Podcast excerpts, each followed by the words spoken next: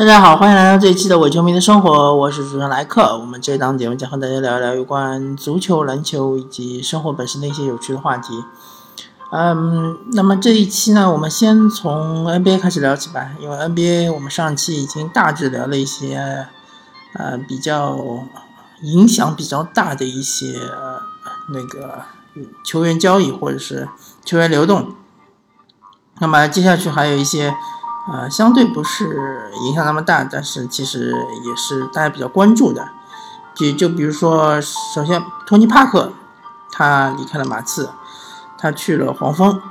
那他去黄蜂效果好不好呢？其实还是其次的。呃，最主要的就是。马刺不再是一支大家认为好像是呃非常适合于自己培养的球员能够终老的那么一支球队了啊。托尼·帕克之所以没有留下来呢，其实一方面可能是钱的问题，对吧？呃，确实马刺没有提供更高的合同。另外一方面呢，他可能觉得嗯情怀不是那么重要了。那么，既然托尼·帕克不留下来的话，我觉得明年吉诺比利也许有可能也就就此退役。嗯，其实马刺的球迷，嗯，大家应该清楚这么一个颠破不破的、颠扑不破的这么一个真理，就是没有一支球队可以永远强盛下去，没有一支球队可以靠情怀永远强盛下去。所以说，嗯。托尼·帕克的离开，对吧？啊，真的就是标志着马刺的这个 GDP 的时代，真的就已经完全落幕了。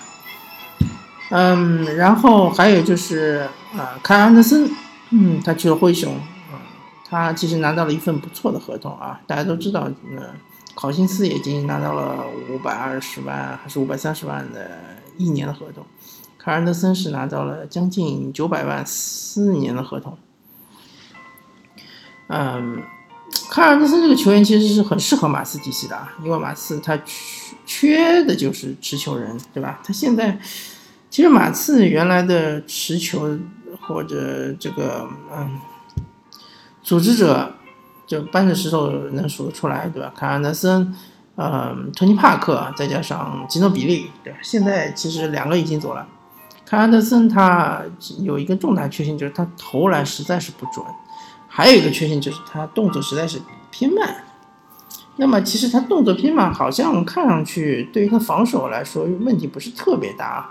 我看过他防一些比较厉害的球员，比如说凯文杜兰特啊啊，勒布朗詹姆斯啊，还可以，效果不错啊。最大问题就是他投篮太差，在外线是被完全放空的那种。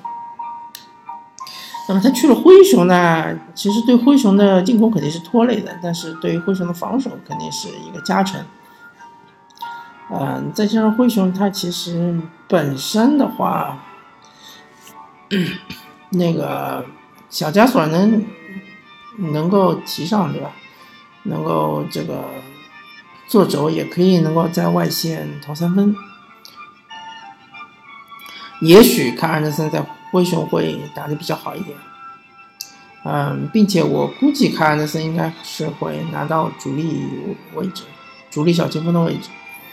那么马刺现在就比较尴尬了，对吧？如果拉纳德还是走了，那么整支球队他就缺了一个组织者了。你不能让帕尔帕尔米尔斯来做组织者吧，对吧？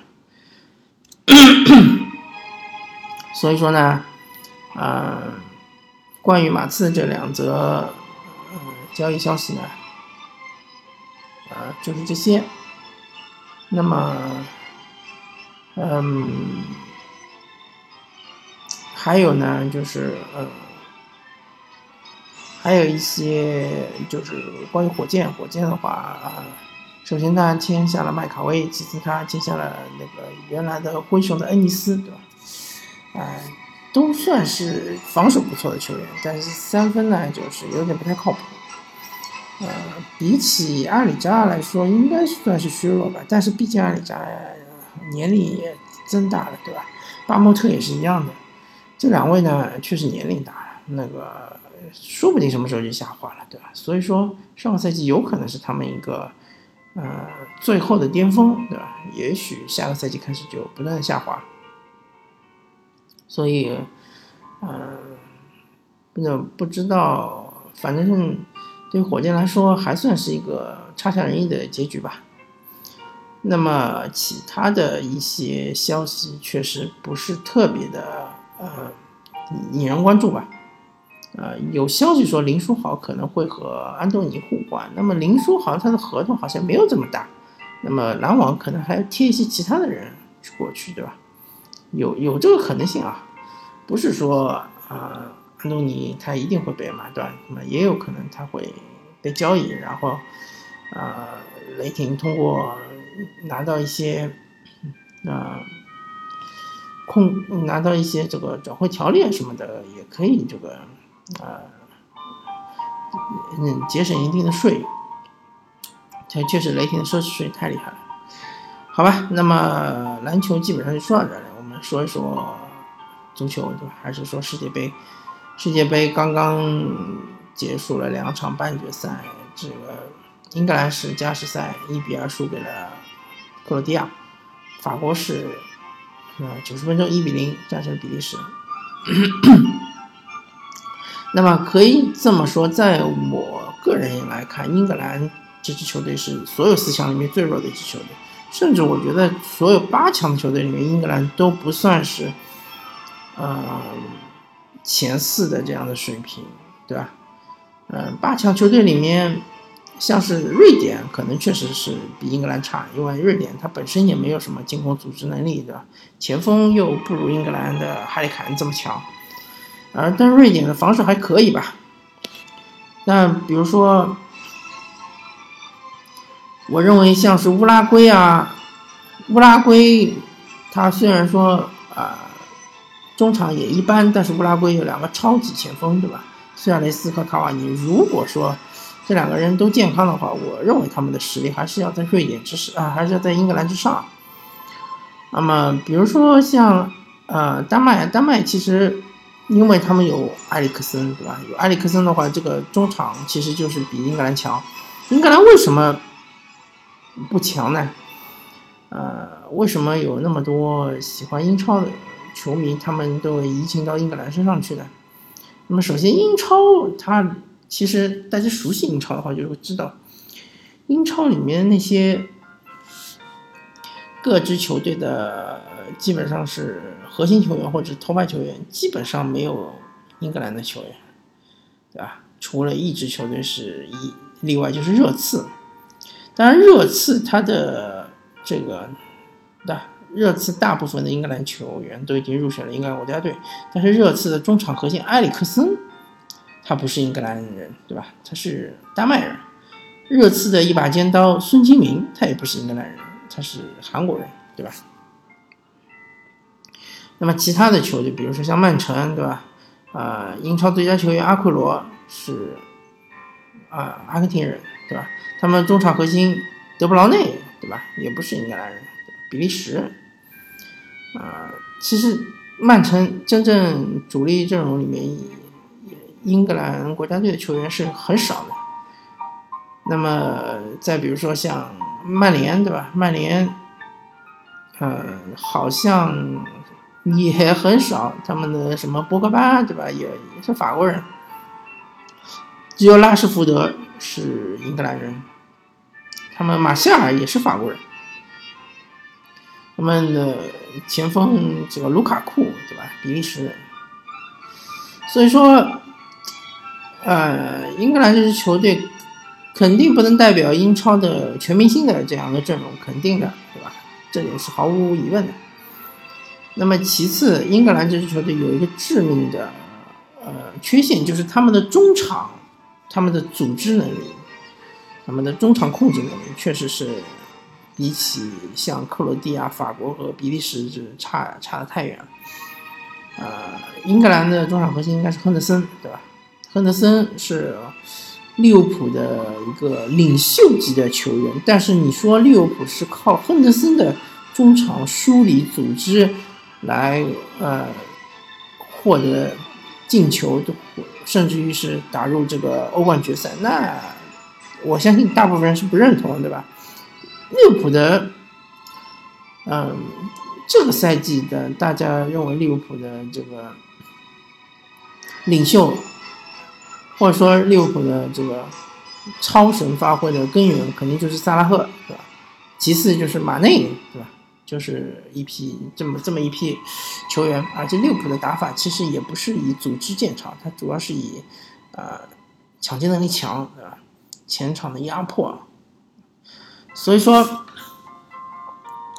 像亨德森这样级别的中场，面对啊莫德里奇和拉蒂奇，对吧？啊，如果大家不认识莫德里奇和拉蒂奇的，我可以稍微介绍一下莫德里奇，他。非常年轻的时候就去了皇家马德里，然后就逐渐逐渐打上了主力。现在是皇马的中场核心，拉基蒂奇也是非常年轻就去了巴萨，现在是巴萨的中场核心，对吧？这两位可以说是整个世界杯，啊，中场最强、控制力最强的，呃，或者说是整个世界杯里面国家队中场控制力最强的一支国家，对吧？克罗地亚。嗯，所以说输给克罗地亚确实不意外啊。英格兰在我看来，呃，这支英格兰队它的优势就在于它的，首先它的防守还是比较稳固的，其次它的呃锋线队员还是不错的。斯特林虽然说这个浪费机会无数，对吧？啊，不会打门，但是斯特林冲击力很强，速度很快，过人还可以。凯恩。是比较全面的一个中锋，对吧？号称是什么消息？呃，号称是这个小阿兰希勒，对吧？啊，但这支英格兰队其实比起二零零二年那支肯定是不强的，对吧？没有那支强，那支他们后防线有什么？呃，索尔坎贝尔啊，有有费迪南德啊，对吧？什么阿什利科尔？啊，还有，就左边是谁忘记了，反正就整条后防线都是英超顶级的，啊，最好的后防线，前锋还有欧文，对吧？啊，赫斯基可能是弱了一点，但是赫斯基这个呃站桩能力很强，对吧？很能给欧文创造机会，还有鲁尼，对吧？啊，但是那支英格兰队也是愣是没有踢过巴西队，就是因为那支英格兰队他中场也很一般。中场虽然说有啊杰拉德和兰帕德，听上去名气很大，但是都是 B to B 中场，呃，所以其实这支英格兰队也是一样的问题，他的中场要么就是篮球型中场，要么是 B to B 中场，他没有莫德里奇和拉蒂拉蒂蒂奇，啊，拉基蒂奇，对吧？所以英格兰曾经最好的中场就是加斯科因，加斯科因之后就再也没有出现出现过这样的中场球员了。啊，所以以英格兰现在这种打法来说，两头强中间弱，他确实是到了现在这个地步已经是极限了。啊，要我说英格兰能够打到四强，其实也是很运气的，因为他这个呃小组第二出现之后，一路上没有碰到太强的球队，是吧？那么说说法国和比利时，法国其实。啊，这场比赛也不比比利时踢得好多少，但是法国就是把握机会能力强，这就没办法了，对吧？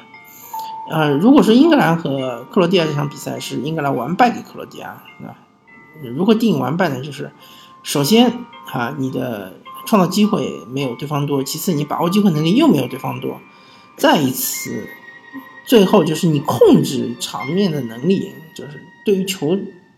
球场的控制能力还没有对方强，那么你就是完败，啊，那么啊，法国其实只能说是险胜比利时，因为比利时确实也创造了一些机会，啊，法国当然在七八十分钟之后，比利时啊体能下降，并且全线压上之后，也有很多机会，嗯，但是就是说这两支球队还是伯仲之间的，那法国能晋级的话，啊，确实是把握机会能力更强。那么这支法国将面对呃克罗地亚，呃克罗地亚，我个人觉得克罗地亚的中场控制还是比法国强。虽然法国有坎特，对吧？坎特，但是你一个坎特能对付两个人嘛？你能对付又能对付拉基蒂奇，又能对付莫德里奇呢，我觉得还是比较吃力的。如果只有坎特一个人的话，啊，博格巴，呃，肯定要是帮忙的，但是博格巴他这个中场控制能力也没有那么强，对吧？所以，嗯，中场方面来说，法法国队是落下风的，但是前锋方面，就是法国队还是有一定优势的。毕竟，呃，克罗地亚也就曼朱基奇，对吧？啊。啊，还有就是今天的那个进球的那一位啊，叫什么名字啊？啊，突然之间有点愣神啊！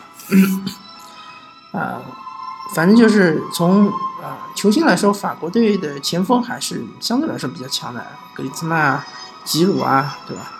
啊，还有姆巴佩啊。啊，其实决赛我们就嗯。大家不要认为决赛会很精彩，因为一般来说决赛都会比较沉闷。那么决赛最后还是要看谁的防守更好，对吧？啊，谁不犯错误？英格兰其实可以这场比赛五分钟就进球了，是可以做到就是零封克罗地亚，最后一比零战胜对手。但是他最终还是犯错误了，在克罗地亚强大的压力之下，对吧？强大的中场压力啊，攻击之下还是犯错误。那么法国如果呃也是出现这种情况的话，那我觉得克罗地亚真的就是有机会捧起大力神杯。但如果法国能保持他之前一贯的这种呃铜墙铁壁般的防守，对吧？大家知道法国队整个世界杯除了第一场，对吧？嗯，二比一赢了澳大利亚，被澳大利亚进了一个球，然后就是呃四比三赢这个。啊，阿根廷被阿根廷进了三个球之外，好像就是没有失过球，这点是非常可怕的，而且就全胜啊，当然不是全胜啊，呃，小组赛最后一场是零比零和丹麦打平，这是一个默契球嘛，大家都知道。这个对阿根廷这场比赛呢，我觉得法国队是非发挥的非常糟糕的一场比赛，差一点就被阿根廷扳平了，对吧？那其他的比赛呢还是比较正常的，所以法国的防守还是很强的，呃，毕竟这个坎特啊，对吧？可以说是法国踢到现在为止，真的就是 MVP 的表现。但是他接下来面对的这两位中场大师，不是那么容易扫荡了，对吧？啊，好吧，大家就静下心来啊，慢慢的等待最后一场精彩的比赛。那三四名决赛其实不是很重要。啊，但是对凯恩来说可能会比较重要，因为他希望是能够锁定金靴嘛。凯恩是进了六个球，我觉得他最近一个球基本上就锁定金靴了。嗯，好，那么呃，感谢大家收听这一期的伪球迷的生活，我是主持人莱克，我们下期再见，拜拜。